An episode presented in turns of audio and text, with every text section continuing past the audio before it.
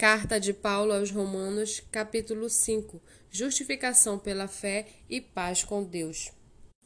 Justificados, pois, mediante a fé, temos paz com Deus por meio do nosso Senhor Jesus Cristo, pelo qual obtivemos também acesso pela fé a esta graça na qual estamos firmes e nos gloriamos na esperança da glória de Deus. E não somente isso, mas também nos gloriamos nas tribulações, sabendo que a tribulação produz perseverança, a perseverança produz experiência, e a experiência produz esperança. Ora, a esperança não nos deixa decepcionados, porque o amor de Deus é derramado em nosso coração pelo Espírito Santo que nos foi dado. Porque Cristo, quando nós ainda éramos fracos, morreu a seu tempo pelos ímpios. Dificilmente alguém morreria por um justo, embora por uma pessoa boa alguém talvez tenha coragem para morrer.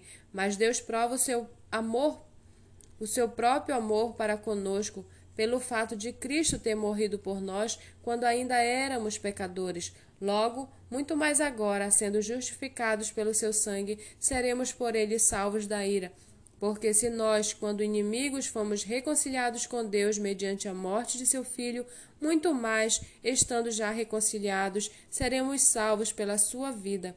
E não apenas isso, mas também nos gloriamos em Deus por meio de nosso Senhor Jesus Cristo, mediante o qual recebemos agora a reconciliação.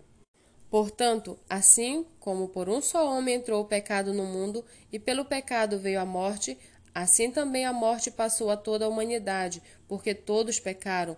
Porque antes de a lei ser dada havia pecado no mundo, mas o pecado não é levado em conta quando não há lei. No entanto, a morte reinou desde Adão até Moisés, mesmo sobre aqueles que não pecaram à semelhança da transgressão de Adão, o qual prefigura aquele que havia de vir.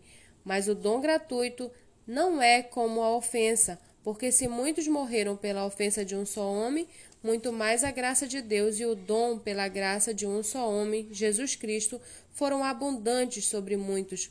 O dom, entretanto, não é como no caso em que somente um pecou, porque o julgamento derivou de uma só ofensa para a condenação, mas a graça deriva de muitas ofensas para a justificação.